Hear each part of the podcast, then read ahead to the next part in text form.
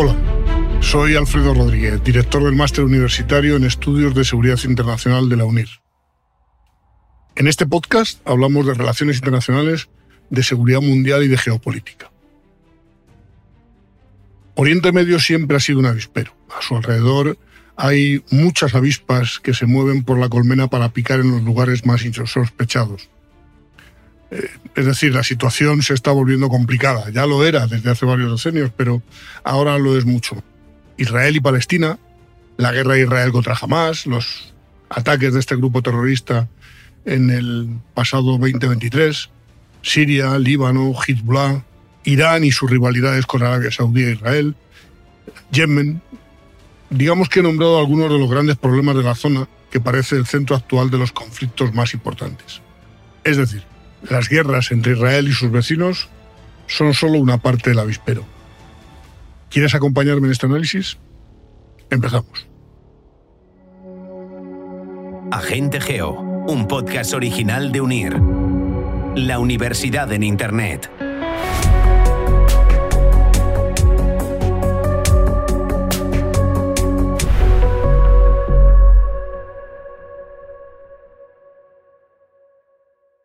Las navidades anteriores a 2023, las dos anteriores, fueron expectantes. Y uso esta palabra porque expectación nos causaba la primera ante lo que podía pasar con la pandemia por COVID-19. Y estábamos pensando en qué podía suceder en el invierno con esta enfermedad y sus posibles reincidencias. Pero también estábamos expectantes ante Rusia y Ucrania, ante las amenazas de una posible invasión del primero sobre el segundo. Recordemos que era la segunda vez que agredía a Ucrania, porque ya lo había hecho en Crimea ocho años antes. En la Navidad anterior a la de 2023, en la de 2022, cuando la invasión, la agresión ya se había consumado, aumentaron las señales de múltiples inestabilidades e incertidumbres. Pues bien, ha pasado la, la tercera tras la pandemia y el mundo no ha dejado de convulsionarse. La COVID está ha venido para quedarse junto con otras afecciones similares. Rusia sigue enfrascada en su guerra contra Ucrania, sí, es decir, eso ya casi está ahí y de alguna forma el mundo lo ha descontado de las incidencias mundiales, aunque sean importantes. Sin embargo, desde octubre del año pasado y a lo largo de esta pasada Navidad y hasta finales de enero de 2024, momento en que os estoy hablando, pues eh, los problemas mundiales se han visto aumentados desde los atentados de Hamas sobre Israel de primeros de octubre y con la desproporcionada respuesta del ejército israelí sobre Hamas que sufren bien los habitantes de la franja de Gaza. Como decía, el mundo ya se ha hecho a los hechos como la pandemia y las acciones de Rusia en general, en todo el mundo, pero sobre todo en Ucrania. Esto no la suaviza, pero nos hemos acostumbrado a ella, lamentablemente. Y nos hemos acostumbrado porque de hecho, Oriente Medio, en toda su magnitud y extensión, está implosionando. Este avispero se está sacudiendo y las avispas salen a picarse unas a las otras. Solo a modo de ejemplo, algunos de los hechos recientes más intensos desde hace unas semanas pasan porque los hutíes de Yemen lanzaron un ataque contra un buque de guerra de las fuerzas navales de los Estados Unidos, que éstas interceptaron y evitaron una segunda ofensiva por parte de la milicia por llamarla de alguna forma. Más hechos. En Tel Aviv, al menos 18 israelíes fueron víctimas de un atentado que involucró el atropello y el apuñalamiento de una serie de personas. Más, poco después de estos acontecimientos, Irán atacó con misiles la capital de Kurdistán, el Kurdistán iraquí, se entiende, y mató a cuatro personas en una misión destinada presuntamente a acabar con un centro de espionaje israelí. Por si fuera poco, en enero se ha abierto un nuevo foco de tensión entre Irán y Pakistán eh, que se han atacado mutuamente, empezando por Irán y su respuesta pakistaní. Estos ambos atacaron objetivos concretos a cada lado de sus fronteras, con la región de Beluchistán como zona geográfica protagonista de los nuevos enfrentamientos entre ambos países. Con los nuevos reanudados enfrentamientos entre ambos países, porque ya lo han hecho en anteriores ocasiones. Pues bien, todos estos sucesos han tenido lugar mientras Israel continúa su guerra contra Hamas en Gaza y muestran una temporada, todos ellos, de inestabilidad inédita. La ofensiva de las fuerzas de Tel Aviv ha ido más allá de las fronteras de la franja y ha aumentado la tensión regional. Uno de los episodios más preocupantes, por lo que puede significar en la escalada de las hostilidades en la zona, ha sido los ataques de Estados Unidos y Reino Unido contra posiciones de los hutíes en Yemen, respondiendo a la ofensiva de la milicia en el, en el Mar Rojo. Sobre ellos tenemos algunas declaraciones del secretario de Estado norteamericano, Anthony Blinken, quien dijo recientemente que nadie quiere ver una escalada antes de terminar su gira por Oriente Medio para fomentar un plan que ponga fin a la guerra en Gaza y a sus consecuencias.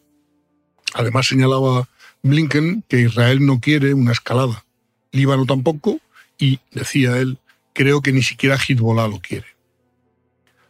Eh, no obstante, unos dicen una cosa y sus jefes dicen otra. En este caso, el jefe de Blinken, es decir, el presidente de los Estados Unidos, Joe Biden, ponía en peligro esas declaraciones con la eh, misión militar que enviaba a la zona del Mar Rojo eh, y con eso pues ponía en entredicho uno de sus principales objetivos, evitar la guerra en la región. Ponía en peligro con la misión militar que enviaba a la zona del Mar Rojo, que había sido hasta ahora uno de sus principales objetivos, evitar la guerra en la región desde que las fuerzas de Tel Aviv iniciaron la oleada de bombardeos en, Gaza, el grupo respaldado por Irán había llevado a cabo cerca de 27 ataques a la zona. Es decir, los hutíes estaban en plena eclosión de sus ataques contra todo lo que se mueva occidental por el Mar Rojo. Recordemos que Biden añadía a sus consideraciones que estos ataques habían puesto en peligro al personal estadounidense, a los marineros eh, y a los socios de Estados Unidos, además de amenazar al comercio y a la libertad de navegación, por lo que de alguna forma mostraba su disposición a eh, tomar medidas adicionales. Pues bien, dos días después de ese ataque, un avión de combate de los Estados Unidos derribó un misil de crucero que habían disparado los hutíes desde una zona de Yemen controlada por ellos. Pues bien, dos días después del ataque, un avión de combate estadounidense derribó un misil de crucero disparado desde una zona de Yemen, caramba, precisamente controlada por los hutíes. Ese misil tenía como objetivo eh, el buque de guerra USS Labun en el Mar Rojo y fue la primera respuesta, eso sí, fallida, parte de, de lo que llamamos la milicia de los hutíes. A pesar de que no se informó de daños ni víctimas, ese intento de ataque a un barco de guerra estadounidense lo que ha hecho ha sido aumentar la posibilidad de que se amplíen los frentes de la guerra en, la zona. La ofensiva contra los hutíes se produjo cuando se superaban los 100 días de la guerra de Israel contra el grupo terrorista Hamas en, en Gaza. Sobre esta guerra, precisamente, sobre la ofensiva contra Hamas, Benjamín Netanyahu, primer ministro israelí, dijo que los bombardeos seguirían sin descanso y sin que nadie los pueda detener, ni la Haya, ni el eje del mal, ni nadie más, decía este primer ministro. Mientras tanto, siguen tratando de encontrar los rehenes tomados por Hamas que aún están desaparecidos y tampoco han acabado aún con el grupo yihadista. Les queda mucho trabajo por hacer. Y esos son dos de sus objetivos más importantes en la franja. Tal es el problema en la zona, en el Gran Oriente Medio, que se ha convertido en un conflicto multifrente. Ha aumentado la preocupación por la situación en la frontera de Israel y el Líbano, porque se intensifican los, ataques entre Aviv y Hezbollah. De hecho, dos asesinatos de comandantes de esta milicia iraní en el Líbano eh, hacen aumentar el miedo a que se produzca un estallido de la guerra en esa parte norte de Israel o sur del Líbano. En ese sentido, el ministro de Exteriores del Reino Unido, David Cameron, ¿lo recordáis? Sí, sí, el primer ministro causante del Brexit. Esa es su gran eh, aportación a las relaciones internacionales. Decía que Cameron reconoció que es difícil pensar en un momento en el que haya habido tanto peligro, tanta inseguridad y tanta inestabilidad en el mundo.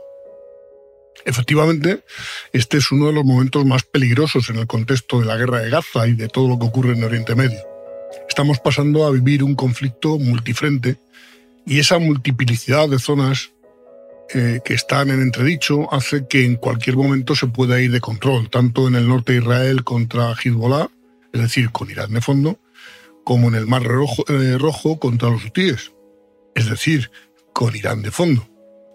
Parece que el país de los ayatolás es el condimento de todas las salsas de la región. No mencionado jamás, pero es también otro brazo armado de, de este país, ¿no? Además hay peligro de que aumenten las tensiones en otros países como Irak, después de los ataques de grupos locales a las bases estadounidenses en la zona.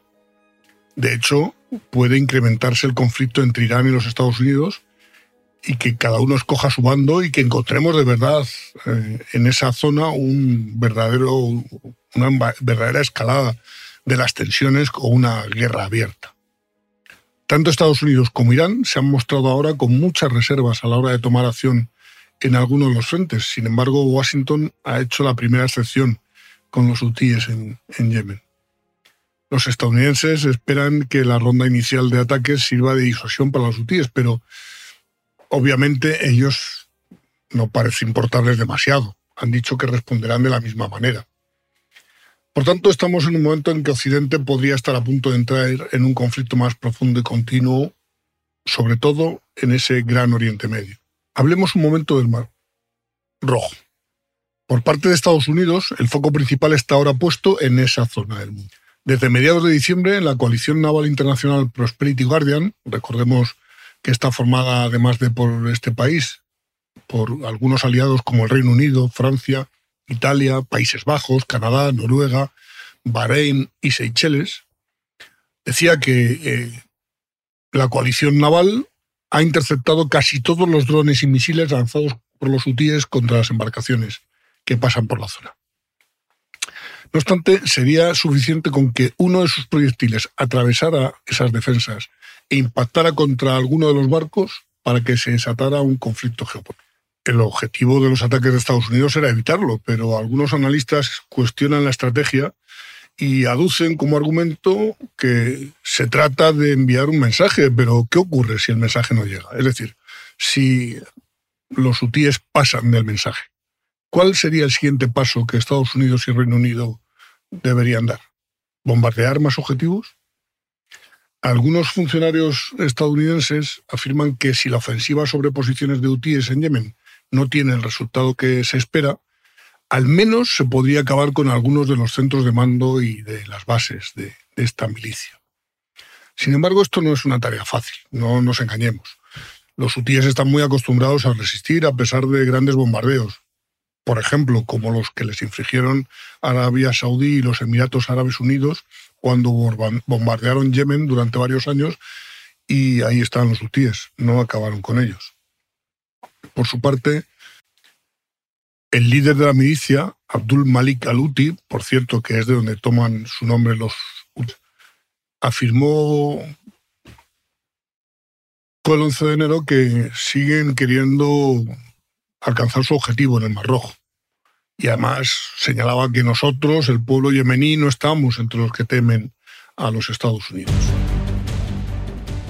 Sin embargo, como hay opiniones en todos los sentidos, también hay que decir que hay quienes dicen que Estados Unidos ha atacado a los hutíes, respaldados por Irán, y no se ha involucrado de forma tan activa en otros frentes como el de Hezbollah, porque la milicia, los hutíes, tienen unas capacidades ofensivas más limitadas. Las posibilidades de cambiar el curso de la guerra por parte de los hutíes las señalan como anecdótica. Y por eso Irán activó este frente antes que el de Hezbollah, precisamente precisamente porque no busca llevar el conflicto más allá a una guerra regional. Este es el mismo contexto en el que Estados Unidos lideró la ofensiva contra las posiciones de los hutíes en Yemen. Parece un aviso, un sistema disuasorio, una idea de disuasión. Lo que quieren es mostrar que van en serio y que si la guerra va más allá, ellos van a entrar de hoz y coz, aunque no sea lo que se harían en un, en un principio. Pero dejadme volver a Israel. Israel y Hezbollah han intercambiado ataques aéreos y bombardeos desde el pasado 7 de octubre y en ellos ya llevan muertos cerca de 160 personas en Líbano y 13 en Israel. Washington lleva desde el ataque sin precedentes de Hamas, desde ese ataque de 1 de octubre, intentando negociar en la sombra un acuerdo que pueda reducir las hostilidades ante el miedo de que un error de cálculo pueda desencadenar una guerra regional todavía mayor. La tensión en este frente aumentó después del asesinato de Saleh al-Arur, número 2 de Hamas, y de un comandante de Hezbollah. En un ataque que Tel Aviv no ha reclamado, pero que Beirut ha asumido como su responsabilidad, la milicia respondió con más de 60 cohetes desde la frontera sur del Líbano. La ofensiva en varios puntos de Israel se ha considerado como la más intensa, la más fuerte desde el inicio de la guerra de Gaza. Israel ha desplegado más de 200.000 soldados en la frontera norte y ha evacuado a más de 80.000 personas en la zona. Por su parte, el Líbano ha desplegado a más de 70.000 personas. Joab Galant, ministro de Defensa israelí, dice que las tropas libanesas tienen hasta 150.000 misiles apuntando al país y que han entrenado a las fuerzas de élite Radwan para una invasión transfronteriza. Pues bien, en ese sentido, la pasión de Washington es que sea Tel Aviv el primero, el que dé primero la bofetada en la frontera, es decir, que ataque primero. Y desde luego ha condicionado su apoyo a Israel a que sea Hezbollah el que presuntamente cruce esa frontera. En el fondo, Estados Unidos teme que se puede utilizar políticamente por parte de Benjamín Netanyahu. Eh, Benjamín Netanyahu, algunos consideran que es un cadáver político y que cuando acabe esta guerra pueden echarlo del gobierno. Y es la cruzada que está desempeñando el solo contra todo lo demás para resucitarse políticamente. Y a lo mejor cree que si consigue aniquilar a Hamas del todo y si Hezbollah se presenta como otra amenaza fundamental, existencial para Israel, se verá obligado a acabar con ellos también y, ello significará invadir el sur del Líbano para poder resucitar políticamente. Este hecho ya se ha producido a principios de, este siglo. Se está planteando hacerlo y por eso se han intensificado los esfuerzos diplomáticos para que ello no pase. En definitiva, en todo esto entramos en, una, en un tipo de guerra muy actual, las acciones subsidiarias, ahora hablaré de ellas. ¿no? digamos que estamos hablando de la estrategia de los proxies. Todos los ataques y el aumento de todas las tensiones en la zona están enmarcadas bajo la sombra de Irán. Y el miedo, por otra parte, de que el conflicto aumente con una mayor incidencia en Occidente. Hasta ahora Teherán ha dejado claro que no quiere entrar de lleno en un conflicto regional más amplio. Sin embargo, no parece ser así. Efectivamente, Irán actúa en la zona gris, como decía, actúa mediante acciones subsidiarias. Por si no lo recuerdas, una guerra subsidiaria, una guerra por delegación, una guerra proxy, un tipo de guerra que se produce cuando dos o más potencias utilizan a terceros como sustitutos en vez de elaborar un enfrentamiento directo. Esos terceros son los que conocemos como proxies. Pues bien, estos proxies en la zona están intentando mantener una cierta negación plausible para Irán, que no quiere decir que no quiere ser la protagonista de estos hechos, aunque lo sea. Pasar a formas de acción más directa no parece una posibilidad real, actual para este país, porque las reacciones de otros estados pasarían a ser contra el régimen de los ayatolás y no contra sus proxies, o además de contra sus proxies. Recordemos además que Irán lanzó un ataque sobre Erbil, la capital del Kurdistán iraquí.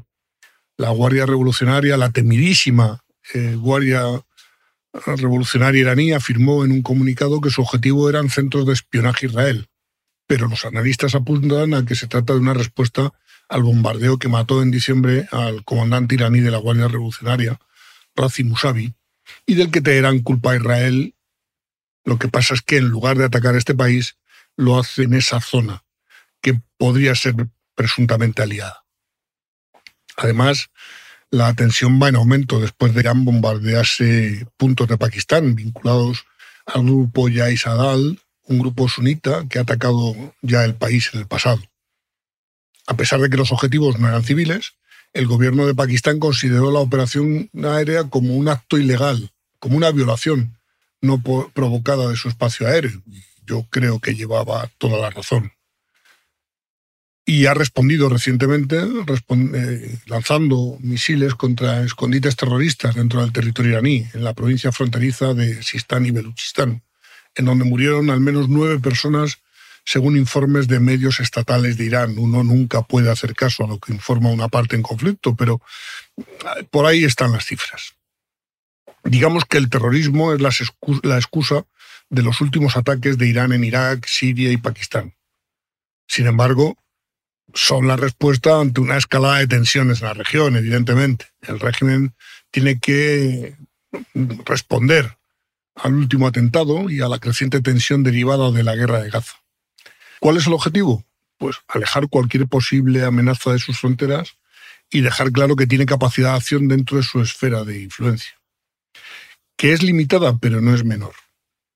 Parece que a este régimen de los ayatolás le beneficia un estado de tensión, porque de esa forma eh, también puede justificar los procedimientos y los procesos internos. Es decir, puede justificar la idea del enemigo externo que desvíe la atención y aprovechar este desvío en clave nacional para dividir a la población entre simpatizantes y enemigos. Este es un patrón que se ha intensificado en las, últimas protestas. En ese contexto, Teherán puede realizar operaciones fuera de su esfera de influencia, como por ejemplo Irak, para alejar la amenaza de sus fronteras. No obstante, el objetivo es no entrar en un fuego directo. De ahí están las guerras por relegación o subrogadas. Esta es una de las máximas del gobierno iraní. No le interesa entrar en ningún conflicto porque les pondría a ellos en riesgo. Toda acción está cuidadosamente calculada. El único objetivo del régimen es su supervivencia en Irán en todos los casos. A pesar de los temores de una escalada que puede provocar una guerra regional, Estados Unidos, Irán e Israel están en mitad de un baile lleno de señales y ataques eh, contenidos. De una segunda baja intensidad, es decir, de una baja intensidad reforzada, podríamos llamar, ¿no? Ataques que no son una guerra descarada entre ellos. La gran incógnita es cuánto durará al final este baile y qué puede ser la mecha que pueda provocar un incendio. Es decir, ¿saltará al final la chispa que detone de facto? ¿Habrá un error de cálculo que suponga una escalada amplia del conflicto? Si me permitís una conclusión breve y directa, podemos decir que sin duda este es uno de los momentos más tensos, en la zona y por extensión en el mundo entero. Después de unos años en los que parecía que la región se destensaba, como ocurría o estaba ocurriendo con los acuerdos de Abraham, parece que el actual conflicto ha frenado no sabemos por cuánto tiempo estos impulsos. El futuro, al menos eh, a corto y medio plazo, parece complicado. Muchas gracias. Agente Geo, un podcast original de UNIR, la universidad en Internet.